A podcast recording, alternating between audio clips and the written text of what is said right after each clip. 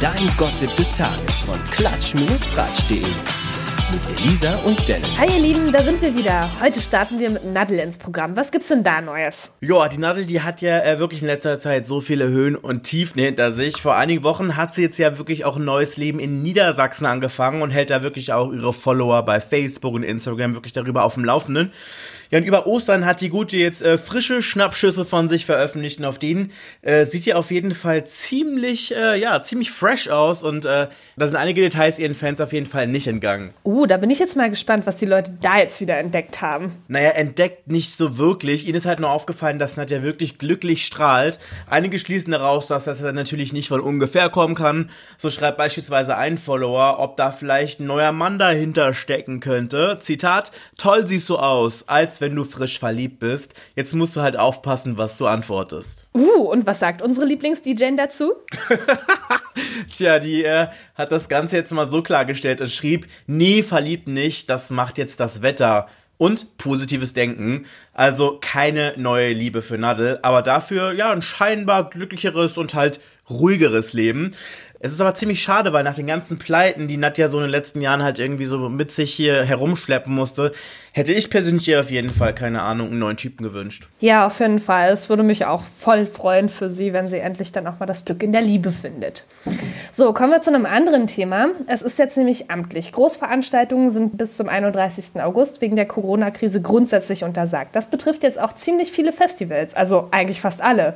Ja, und ich glaube, jetzt kann man das auch wirklich offiziell sagen der Sommer 2020 ist gecancelt. Zumindest was halt Festivals, Partys, Messen, Christopher Street Days und was weiß ich noch irgendwie betrifft. Also halt alle Events, bei denen halt viele Leute am Start sind.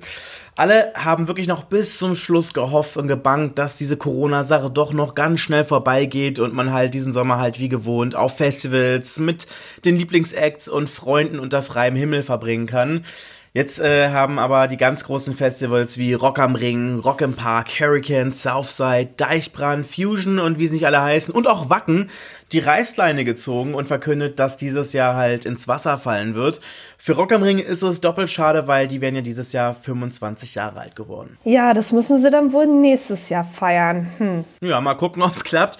Jetzt muss auf jeden Fall auch noch äh, für viele Festivals die Frage geklärt werden, was eigentlich mit bereits gekauften Tickets passieren wird, weil viele Festivals, die waren ja schon seit Monaten komplett ausverkauft. Die Veranstalter, die bitten aktuell noch um so ein bisschen Geduld und wollen dann halt demnächst mit Lösungen kommen. Das wird vor allem halt wirklich für Acts extrem hart werden, weil kaum noch jemand äh, mit seinen Musikverkäufen halt allein sein Geld macht. Klar, Streams bringen schon Geld ein, aber der größte Betrag, der kommt dann halt doch irgendwie bei den Musikern durch Konzerte, Festivalauftritte und Merchandise-Verkäufe. Ich glaube, wir haben dann im Winter so ganz viele Stars, die dann bei Instagram und Co. irgendwelche Diät-Tees und Extensions verkaufen mit irgendwelchen seltsamen Promotion-Codes wie man es eigentlich halt schon so von so Instagramern kennt. ja, ich bin gespannt, welche Haarkuren unsere Heavy Metaler dann empfehlen. Gestern Abend gab es wieder mein persönliches TV-Highlight der Woche, Promis unter Palmen. Und es war wieder großartig. Ja, und gestern auch, äh, wie gesagt, dieses Herumgegrapsche von Ronald Schill bei Janine Pink. Das war ja wirklich widerlich, das kann man gar nicht anders sagen. Schlimm genug, dass er es gemacht hat und dann auch noch vor ihrem Ex Tobi. Ich habe mich aber ein bisschen gewundert, dass der da wirklich so seelenruhig dabei geblieben ist, der Tobi, weil ich glaube, jeder andere Typ würde bei so einer Aktion, weiß ich nicht, sich schon mindestens einschalten.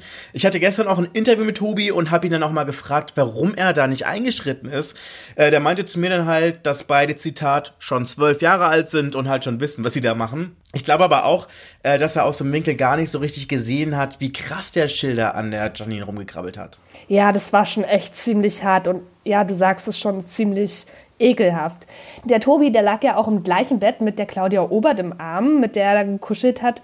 Das habe ich auch nicht ganz verstanden, was das eigentlich sollte. Ich auch nicht. Und äh, deshalb habe ich Tobi auch mal gefragt. Der meinte halt, dass er das Gefühl hatte, dass Claudia nach all dem ganzen Stress mit den anderen Leuten im Haus einfach mal körperliche Zuneigung gebraucht hat.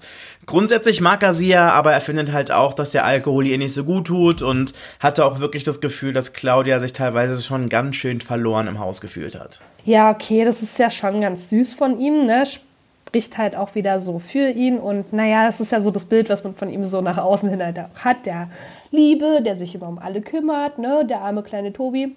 Naja, wobei Claudia bestimmt wieder ein paar schändliche Gedanken im Kopf hatte, aber das ist natürlich ein anderes Thema. Also wie gesagt, ich fand es auch dann auf jeden Fall ganz gut, dass äh, der Schill rausgewählt wurde. Ich fand es dann nur noch ein bisschen schwierig, als er dann versucht hat, Claudia für seine Interessen und den Konflikt mit den anderen Bewohnern so zu instrumentalisieren. Und dann, was ich auch ziemlich krass fand, war, äh, als äh, Matthias Mangiapane da so rumgeheult hat. Also ganz ehrlich, das kam für mich so fake rüber und ich habe ihm kein Wort davon geglaubt. Naja, also dass er dankbar ist für seine Freunde und so, das kann ich mir vorstellen. So, ich meine, jeder ist dankbar für seine Freunde und ja, man hat bestimmt auch Situationen, wo man sich denkt, na zum Glück habe ich nicht die hier, die gerade um mich rum sind als Freunde, sondern ne, nochmal so richtige, richtige Freude. Aber Alter, was war das für eine Drama Queen gestern? Das war, nee, sorry, das war geschauspielert und das aber auch noch so schlecht. Ich glaube, das hat ihm keiner abgekauft. Das ist schon echt war ein bisschen sehr überzogen. Und ich habe schon die ersten Memes gesehen. oh ja, auf die freue ich mich ja auch schon wieder. Das ist eigentlich immer so fast das Beste nach der Sendung, diese ganzen Memes, die da draus entstehen. Es ist großartig, wirklich. Ich feiere das total. ja, ihr Lieben, das war's auch schon wieder für heute. Wir sind raus. Bis bald. Ciao. Ciao. Nie wieder News verpassen mit dem Gossip des Tages. Auch morgen wieder. Oder rund um die Uhr auf klatsch-tratsch.de.